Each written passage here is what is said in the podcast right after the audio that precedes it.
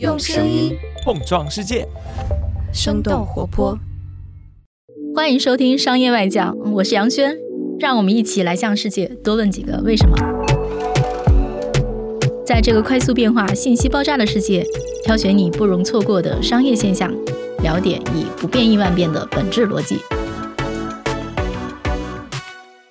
Hello，大家好，欢迎收听二零二三年的商业外讲，我是杨轩。那这期呢不是一个正经节目啊，这期是一个我们在今年新的这一季开始之前的一个小闲聊。跟我坐在一块儿的呢是我的两位节目组成员，一位是我们的监制张信宇，Hello，大家好，我是张信宇。另一位呢是我们节目的后期制作 Kurt，Hello，我是可特。今天其实是他们两位来问我，对吧？我今天就不当主持人了，然后我就把这个主持权来交给你们俩。对的，因为我们觉得过去都是呃我们的杨轩老师采访别人，今次呢我们就来采访我们的杨轩老师。啊，好紧张，好紧张！因为我们去年聊了十八期节目，怪可怕的。前年我们只有十期节目，你是怎么做到增长率百分之八十的？这 KPI 哈，这就像北京现在那个。房市成交量相比去年涨了一倍是一样的，因为上一年基数太小了，朋友们。但是我觉得也挺惊讶的，因为也有人问我说：“二零二二年让你印象深刻的事儿是什么？你这年干了什么？”我觉得二零二二年忽悠一下就过去了，但回头看看节目，我们居然做了十八期，嗯，还挺惊讶的。是不是感觉比第一季做的轻松多了？倒也不是吧，都挺费劲的。做节目的话。大家最后听到的是一个很轻松的节目嘛？但前期工作还挺多的，从想选题到把选题落地，你要找嘉宾，然后前采啊、列提纲啊，然后跟对方对啊，然后后期包括开始剪剪去啊，挺费事儿的。比如说我们聊的嘉宾可能就是咖位比较大，他们其实会有自己的公关人员嘛，他们有的时候会觉得说，哎，好像我们说的有点太过分了，这个信息不应该透露，或者是老板聊嗨了，还是剪一剪吧。哎，那你？对去年这么多期节目，你觉得你自己印象比较深的节目，可以跟我们分享一下吗？因为我做商业报道很多年嘛，所以其实我在做这期节目的选题标准是重大重要。我们的那个 slogan 叫“不可错过的重大商业议题”，但是其实是不是真能做到呢？不一定，因为有的时候，比如说可能找不到合适的嘉宾。其实我去年一直想聊一下房地产，对吧？然后被一位我们。非常心仪的嘉宾屡次三番拒绝。我们的一类是由这种重大商业议题构成的，还有一类呢，就是说，哎，这个人真的还蛮有意思的，他可能聊的事儿没有什么时效性。你好，你今年跟他聊，跟明年跟他聊，其实都差不离儿。但是你刚好逮着一个机会，就不要错过。我觉得这是我们的另一类节目来源吧。所以分这么两类的话去看的话，我觉得去年有些话题是很重要的。我们其实请了。蛮好的嘉宾去聊疫苗和疫情，但是聊的时候可能对方有点紧张，也是第一次上这种节目，可能聊的本身没有太好，但是我们知道他私底下是一个很好的嘉宾。然后再比如说去年，其实大家都很关注的是裁员，然后以及我们能够看到说去年不可错过的打个引号的风口吧，Web 三，对吧？而且那期应该是引起了一些争议，因为我跟洛少对这个领域持一些怀疑态度吧，看那个后面的留言还是。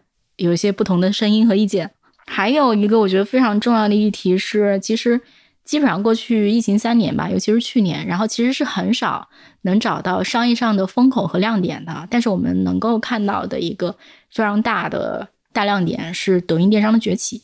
那其实我们去年也聊了一些这个话题，嗯，以及最后收尾的一期吧，是我当时特别有表达欲的一期，是因为我们当时观察到说阿里云的这个。在政企市场相当不适应，然后我们当时做了一期传遍业界的报道。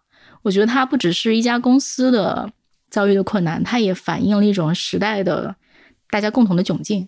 所以我觉得这应该是去年比较重大重要的商业议题。哦，还有一个比较可惜的，去年没来得及做。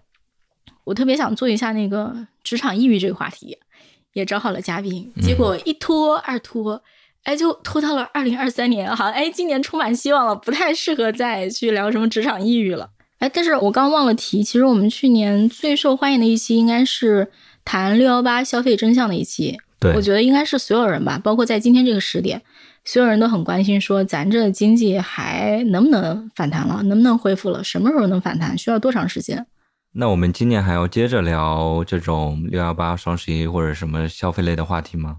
我觉得看大家的兴趣，我觉得看这个时间节点。其实六幺八，我当年也是跟踪那个电商报道的作者，所以就这玩意儿吧，你都跟踪了十几年了，其实是有的年份真的是觉得没有必要做，但是可能就是在特殊的年份，比如说去年。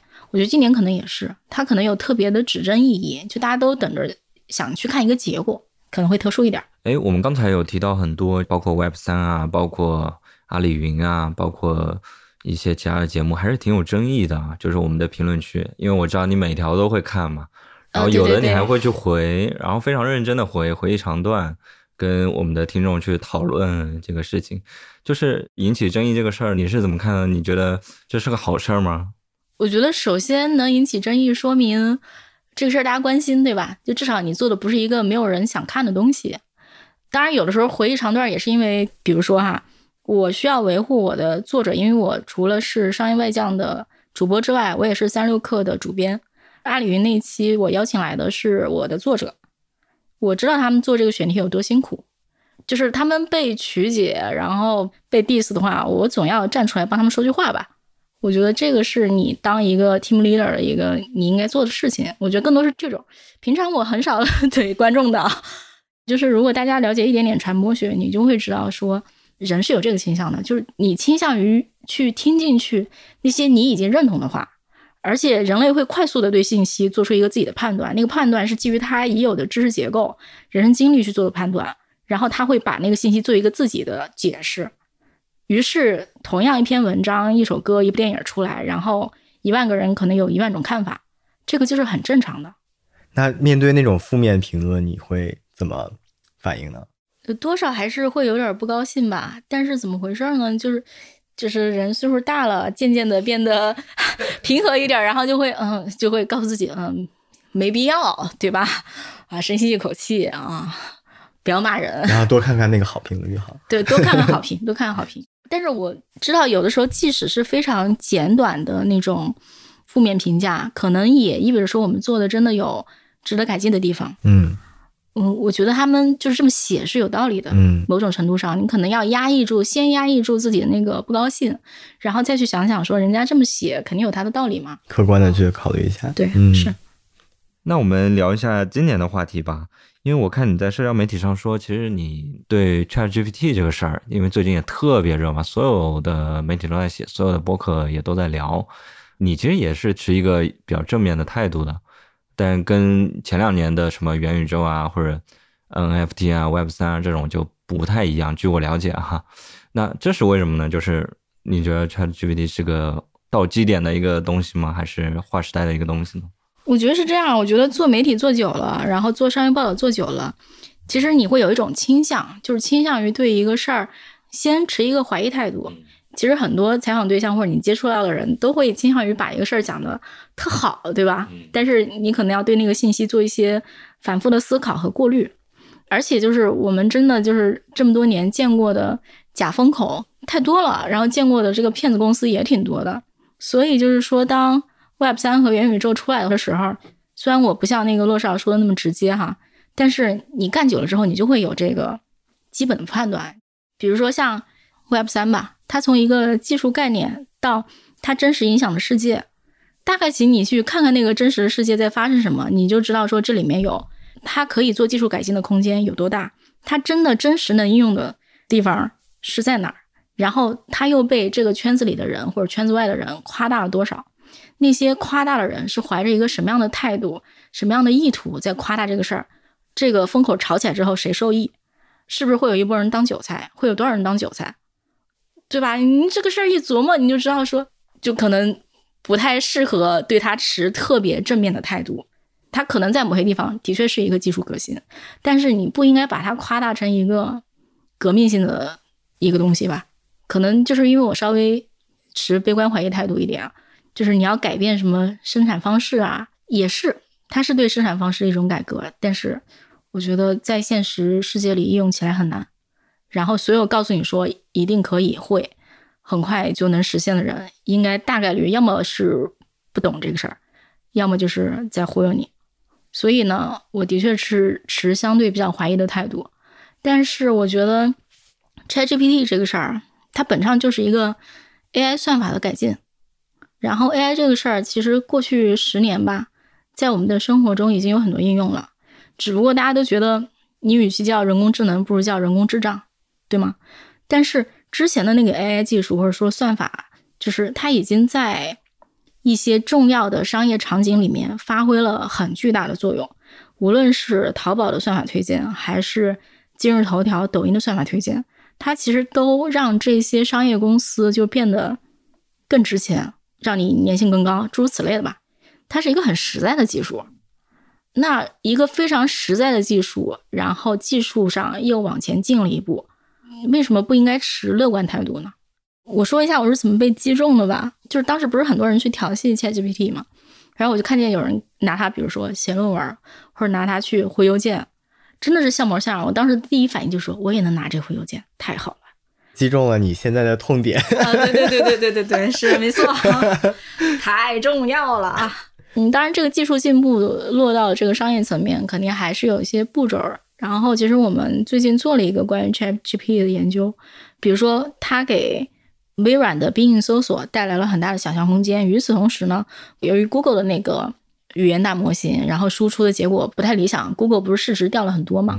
就看起来啊，就好像这个东西能够。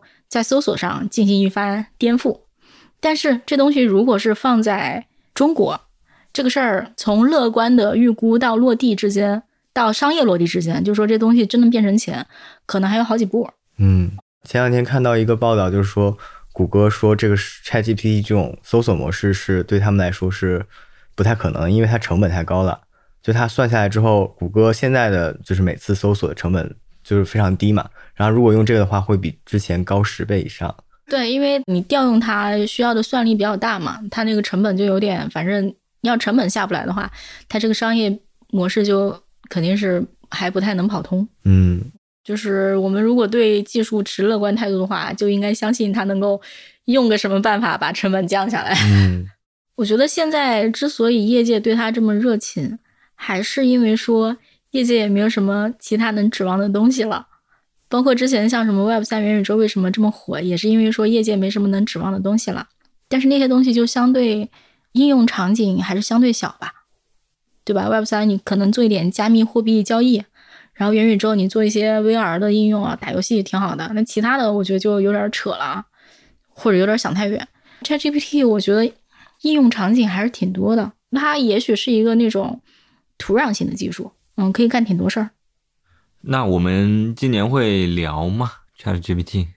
我本来想聊，但由于最近有点忙，我们虽然最近对 ChatGPT 做了一些研究，但是由于我自己最近有点忙，所以呢，就是没有聊这个话题。然后我看已经很多人都聊过和写过了，我不知道我们还赶不赶趟啊？看听众需求吧。如果大家还是想听呢，我们就聊一期；如果大家觉得嗯听差不多了，嗯，这个时候也没有必要再听你再唠一回，咱就拉倒。嗯啊，我有一个问题啊，你毕竟做了很多年的采访，然后现在我们录节目其实也有很多嘉宾，就是你更喜欢哪一种嘉宾呢？就是有一种是就是那种大佬，然后聚光灯下也训练有素的，能对媒体说很多话，能侃侃而谈，但可能他说了等于没说。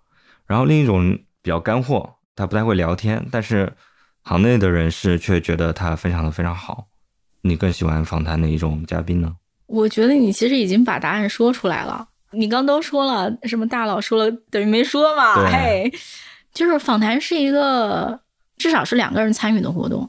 嗯，很大程度上，他不以我的意志为转移。就是哪怕我做了很多的前期的功课，当那个人不想跟你聊的时候，你能想的办法有限。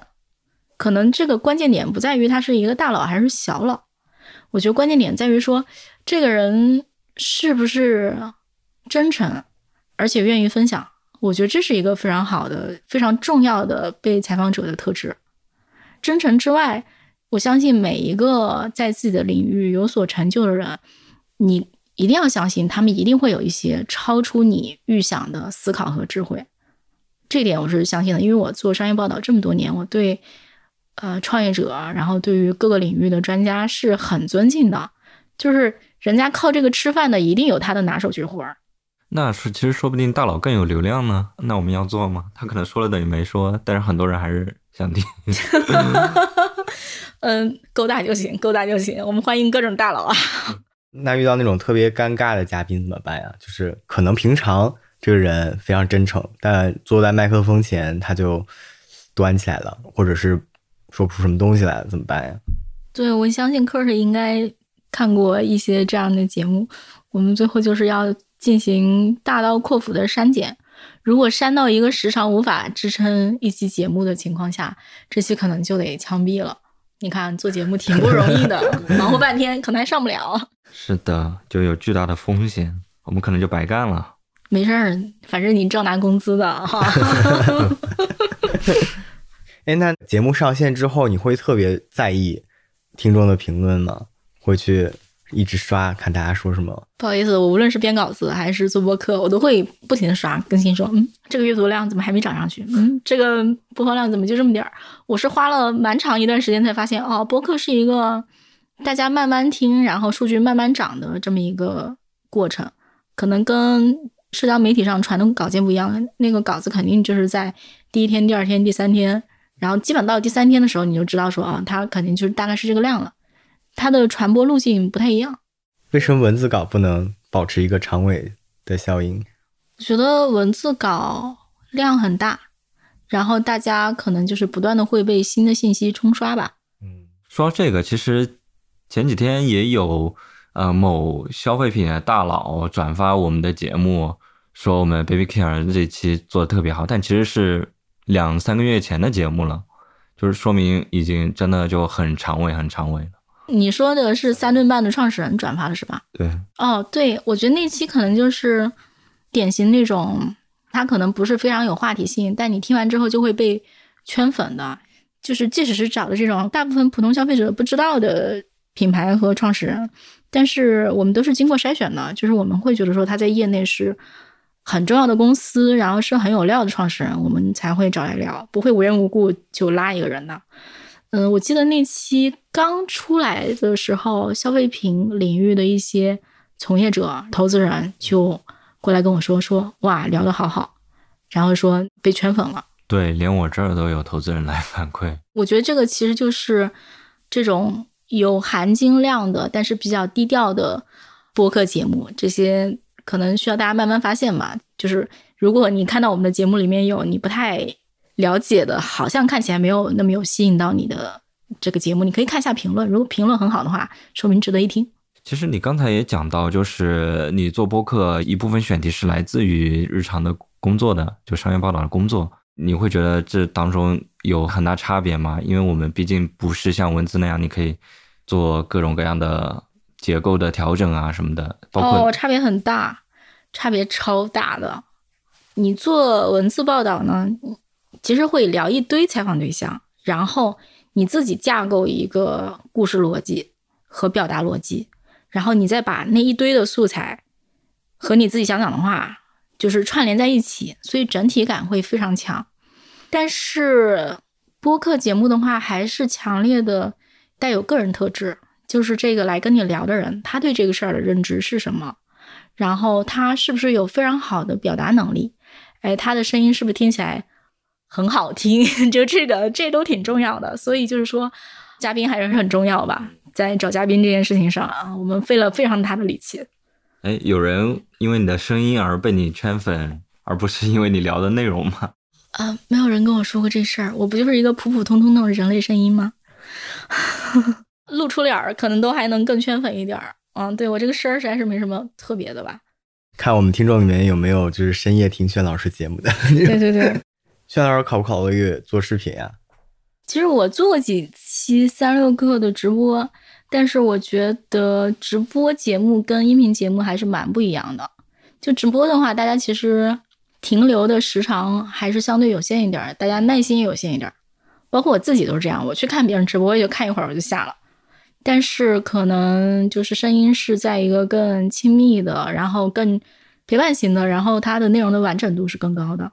它是两个可以那个互通的产品。你在真的消费它的时候，那个消费的那个场景和体验是不一样的。哎，我有一个问题啊，就是我们其实有一些友台啊，他们特别喜欢讲商业故事，但是我们选择的是做访谈，做这种对话。就是你有什么考虑吗？你会去做石海沟城啊，或者之类的这样的事儿吗？我觉得分不同的视角去看吧。其实我觉得那个类节目还是蛮友好的，因为它跟写文章是一样，就是相当于说你自己就把整个故事，然后全虚全影，你都已经建构出来了，而且中间能省去很多麻烦，就是你也不用找嘉宾，也不不用对别人时间，你也不用看这个人究竟口才好不好，愿不愿意表达，就是中间能省很多事儿。但是问题就在于说。跟人聊天这个事儿吧，或者说找嘉宾然后上节目这个事儿，就是它会让你这个节目有更多的开放性。你是可以通过这个节目，然后了解不同的人，听到不同领域的见解，而且这些见解和看法未必跟你自己作为主持人是完全一致的。我可能还是更愿意对世界保有一个开放性吧。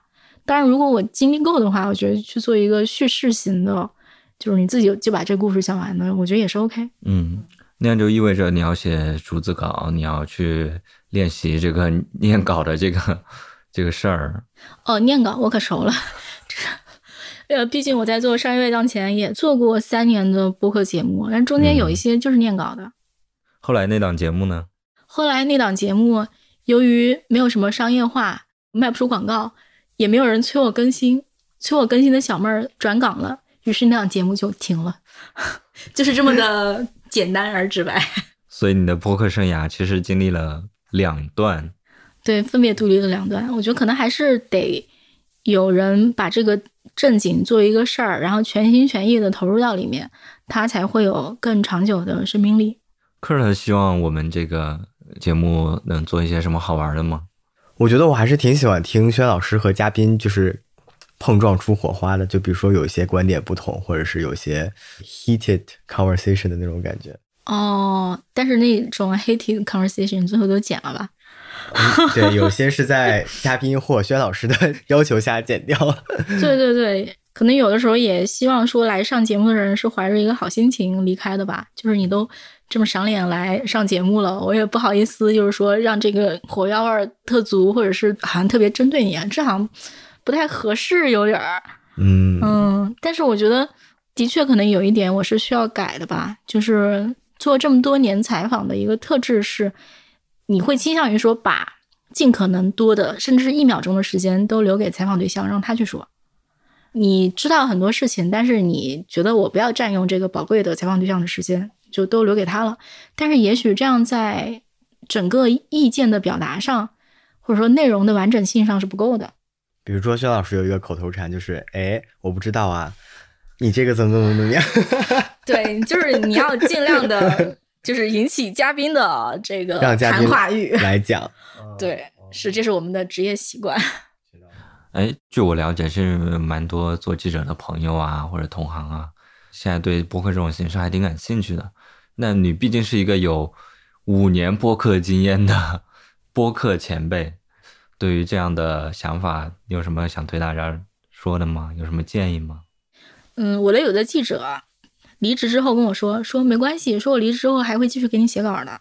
我说行啊，给你开稿费啊，没问题。最后没有一个人交过一篇稿，这是为什么呢？是因为说你在一个组织，在一个机构里的时候，就有人催着你把事儿一定要干了。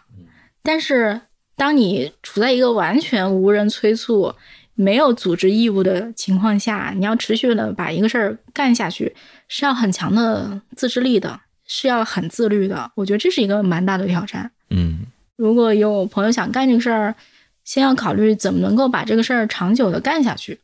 哎，这是一个很重要的问题。哎，你编稿或者写稿或者做播客什么的，你是那种在 deadline 前最后一刻才交稿的人吗？还是我比托马斯洛好多了，我有点脱稿，但是我一定是在 deadline 前能搞完的。你不会去重新定义 deadline？不会，deadline 就是 deadline。我以前是做杂志的，杂志是要下印厂的，我一定会在什么几审几校之前把稿交上去。但是有的同事是会在下印厂的时候还没有交稿。轩老师今年的有什么小目标吗？你们测过那个什么十六型人格吗？ENFP。我是 ISTP，P 就意味着随意、随便，所以我这个人有点没有。咱们仨应该都是 P，我觉得。对，所以有点没有规划嘛。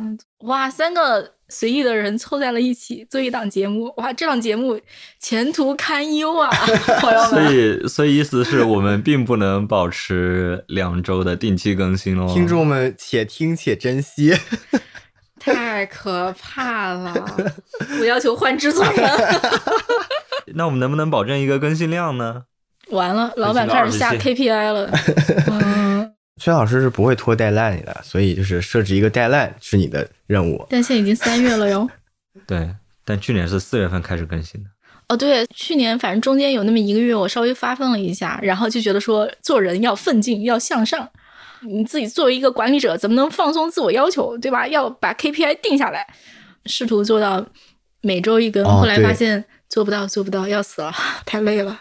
因为其实做选题的点子我是蛮多的，但是你真要从点子到落地，这中间挺累的。嗯，但是我觉得二零二三年还是全新的一年，对吧？我觉得好像就今年，我觉得身边的人的状态都比去年更朝气了一些，更元气了一些。今年有什么旅游的计划吗？